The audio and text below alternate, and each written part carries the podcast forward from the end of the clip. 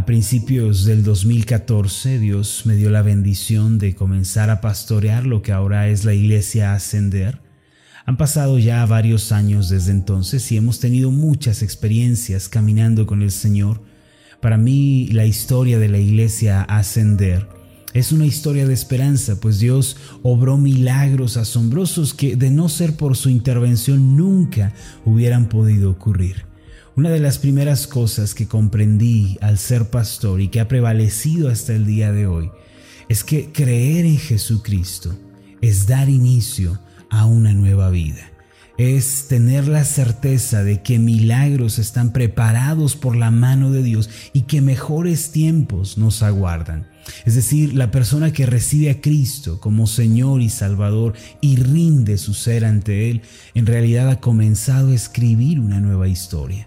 No importa lo que haya sucedido en el pasado, ni lo terrible o amarga que su vida haya sido, quien cree en Jesucristo ha pasado de muerte a vida, de maldición a bendición, de tinieblas a luz y ha comenzado una nueva vida. Por esta razón, una persona que tiene fe en la obra redentora de Cristo, entonces tiene que pensar, hablar, creer y soñar como una persona salva esto fue lo que comprendí desde el principio de mi ministerio y esta es una verdad que he tratado de comunicar con todas mis fuerzas en cada predicación. De hecho, esta es la razón por la que nuestra iglesia lleva el nombre de ascender, porque creemos que al ser salvos por la fe, Dios nos hace pasar de la miseria a la gloria. Mis amados, creer en Jesucristo no es suscribirse a una nueva religión o adquirir una nueva filosofía y va más allá de una mera declaración superficial. En realidad, creer en Jesús tiene alcances mayores comparados con todo lo anterior.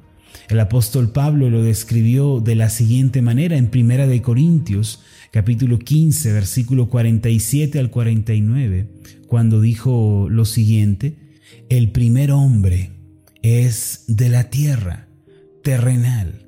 El segundo hombre, que es el Señor, es del cielo. Cuál el terrenal, tales también los terrenales, y cuál el celestial, tales también los celestiales. Y así como hemos traído la imagen del terrenal, traeremos también la imagen del celestial. Lo anterior es la esencia y el punto central del Evangelio que tanto amamos. Es pasar del primer hombre, Adán, caracterizado por el pecado, la rebeldía, la maldición, al segundo hombre, a Cristo, que se caracteriza por el perdón de pecados, la restauración, la bendición y la presencia del Espíritu Santo.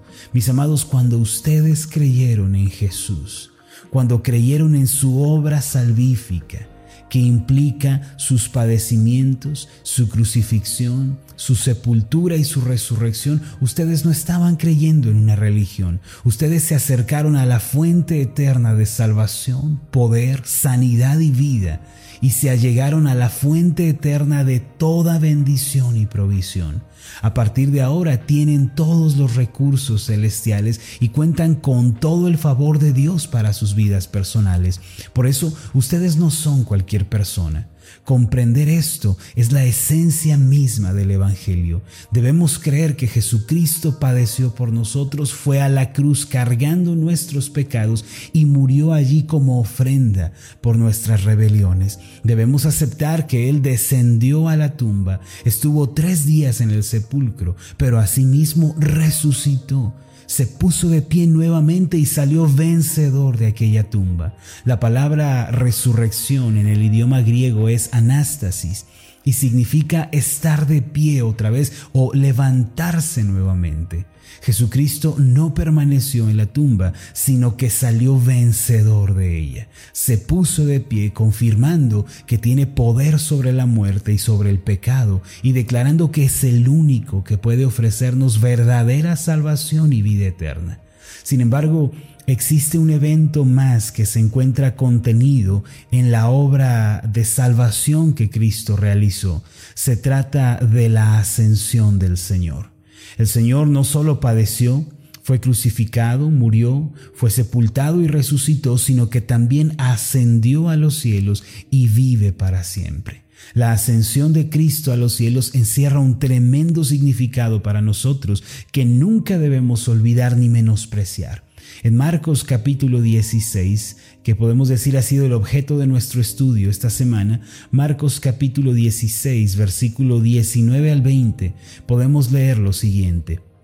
Y el Señor Jesús, después que les habló, fue recibido arriba en el cielo y se sentó a la diestra de Dios.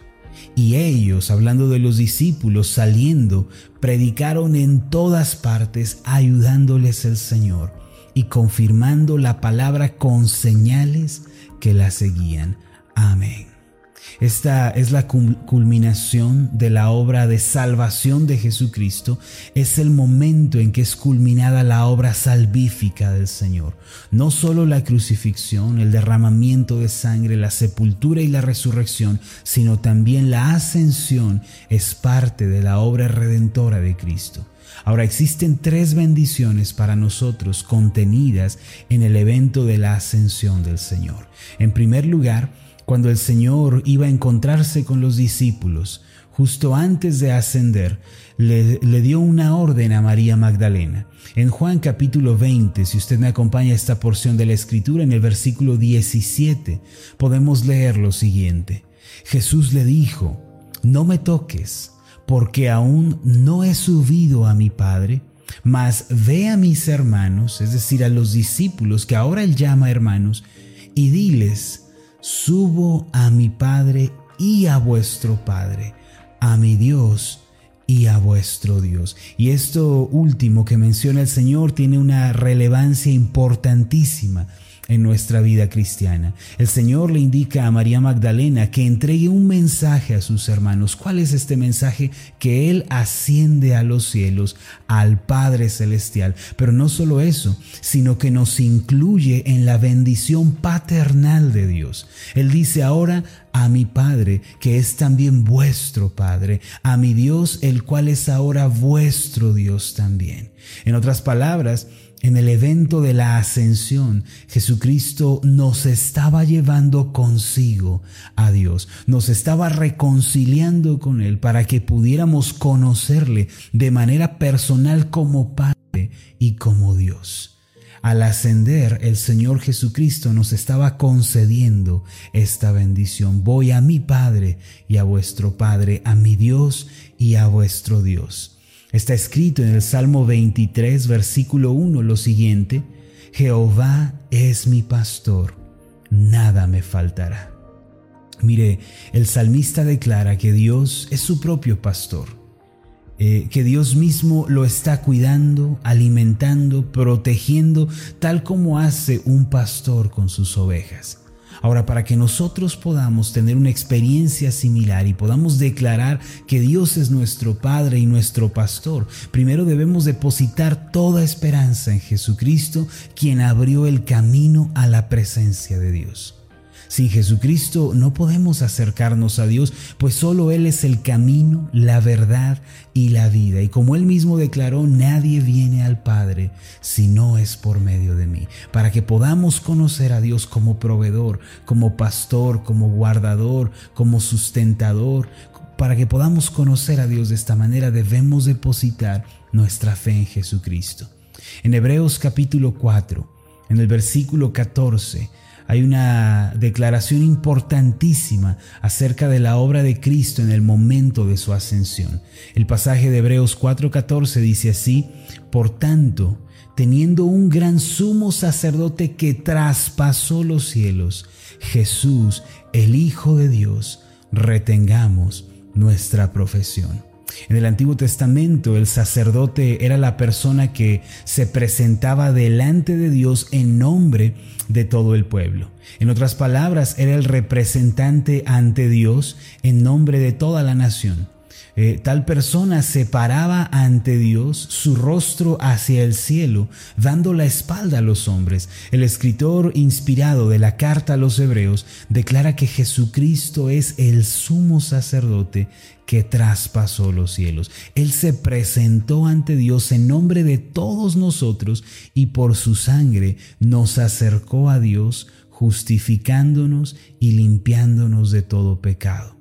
Cuando Él ascendió a los cielos, nos llevó consigo a la presencia de Dios, quien ahora es también nuestro Padre y nuestro Pastor.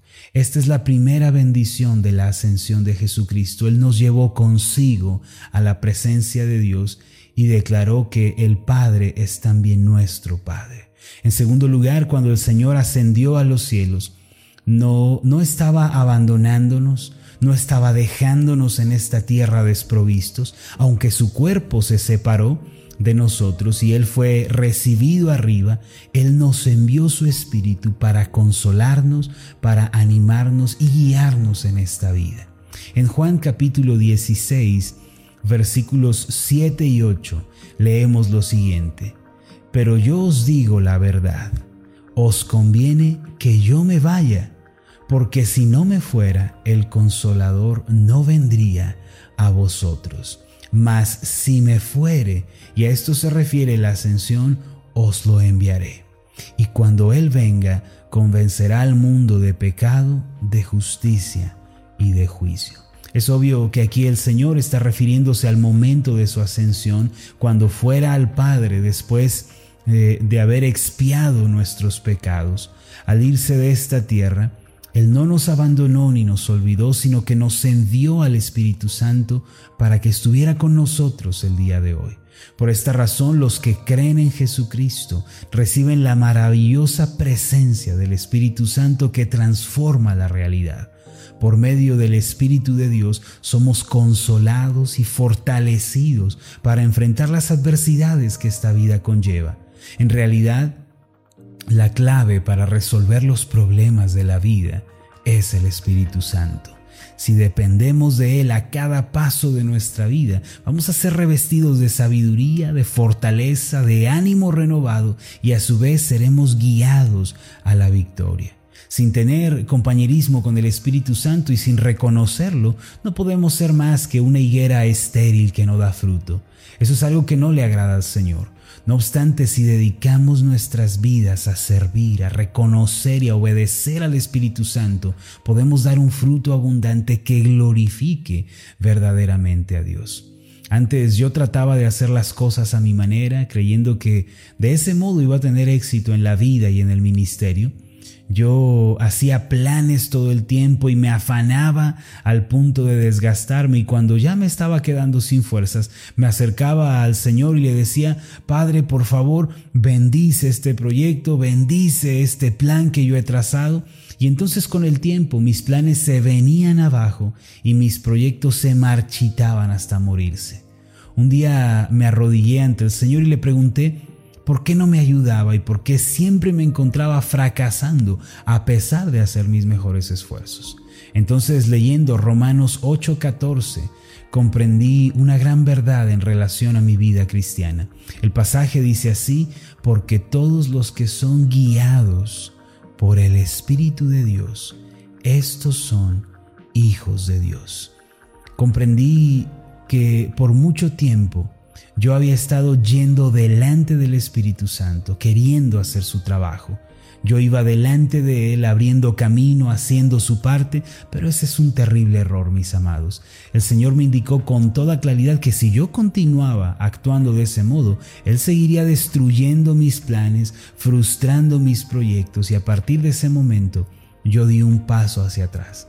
Le dije al Señor, perdóname, he estado equivocado todo este tiempo queriendo que tú me sigas a mí, queriendo que tú hagas mi voluntad. Señor, qué equivocado estaba.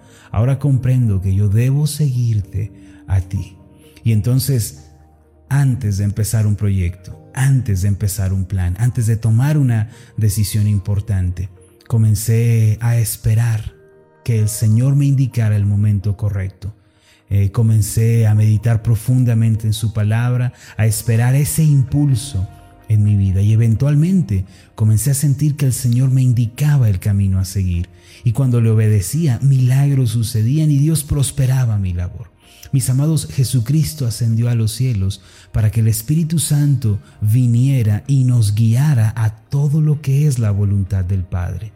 Si ustedes le siguen y le sirven con pasión, reconociéndole cada día, entonces van a tener éxito, van a ser prosperados en todo, tendrán salud así como prosperan en su alma. El Espíritu Santo es la clave de la vida y Jesucristo ascendió a los cielos para enviarnos al Espíritu Santo. En tercer lugar, el Señor Jesús ascendió a los cielos, se sentó a la derecha del Padre e intercede ahora mismo por nosotros. En Hebreos capítulo 7, versículo 25, dice lo siguiente en relación a Jesucristo, por lo cual puede también salvar perpetuamente a los que por Él se acercan a Dios, viviendo siempre para interceder por ellos. Mire esta última expresión, viviendo siempre para interceder por ellos. En los cielos, allá en la gloria eterna, hay alguien que está orando e intercediendo por nosotros. Se trata de Jesucristo quien ascendió a los cielos. Mire, vamos a decir, eh, vamos a imaginarnos esta situación, que Jesucristo está ahora mismo en la habitación de al lado en donde usted se encuentra. Y vamos a decir que Él está orando en este mismo momento por usted y que usted es capaz de escuchar la oración de Jesucristo. Déjeme decirle que nadie ora como Jesucristo. Y nadie es escuchado tan perfecta y completamente como Jesucristo es escuchado por el Padre. ¿Cómo se sentiría usted al escucharlo orar por la situación que está viviendo en este momento? ¿Cómo se sentiría usted si puede escuchar la oración de Jesucristo poderosa que intercede por usted? ¿No sentiría paz? ¿No se sentiría confiado, acogido, fortalecido y seguro? Pues sabe que la distancia no hace ninguna diferencia. Él está orando por usted ahora mismo delante del Padre y su caso está siendo presentado ante Dios por el mismísimo Jesucristo. ¿Por qué no descansa entonces en Él en este día? Él ascendió a los cielos para orar y rogar por nosotros. Mis amados, la ascensión de Jesucristo encierra tremendas bendiciones para nosotros el día de hoy. Él está orando por mí. Aunque dice el salmista en el Salmo 40, aunque afligido yo y necesitado, Jehová pensará en mí. Mis amados, aunque estamos afligidos, desesperados, Él está intercediendo por nosotros, Él está llevando nuestra necesidad ante Dios. La ascensión de Jesucristo encierra grandes bendiciones para nosotros. Al ser recibido arriba, Él nos estaba llevando consigo a Dios al habernos limpiado y purificado por su sangre. Él ascendió a los cielos para que la maravillosa presencia del Espíritu Santo viniera a nosotros y vive para siempre también para interceder por nosotros de manera que nunca estamos solos ni desprovistos. Reciba hoy la bendición de la ascensión de Cristo, de gloria solamente a su nombre y viva siempre con gratitud delante de Él. Después, marcha hacia adelante confiado seguro, resguardado con todas estas bendiciones y viva una vida ascendente. Dios le concederá las bendiciones abundantes y un milagro ocurrirá en su vida. Vamos a hacer una oración. Amado Señor Jesucristo, tú viniste a este mundo para padecer por nuestros pecados. Tu cuerpo fue desgarrado, tu sangre fue derramada, y en aquella cruz tú exhalaste el último aliento por nosotros fuiste sepultado en aquel día, fuiste dejado en ese sepulcro.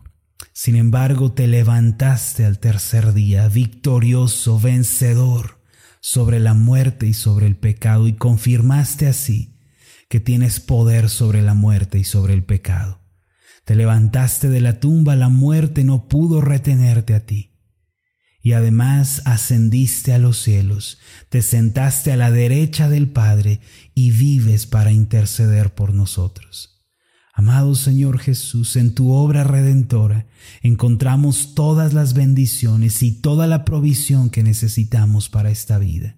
Ayúdenos a vivir siempre a la luz de la obra de redención, que no basemos nuestra vida en nuestros sentimientos, en nuestras opiniones personales, en las ideologías de un hombre, sino que basemos nuestra vida por completo en la obra culminada que tú realizaste por nosotros. Desde el momento de tus padecimientos hasta tu ascensión, tú nos estabas dando todo lo necesario, estabas proveyendo para toda necesidad en nuestra vida que siempre vivamos a la luz de esta verdad.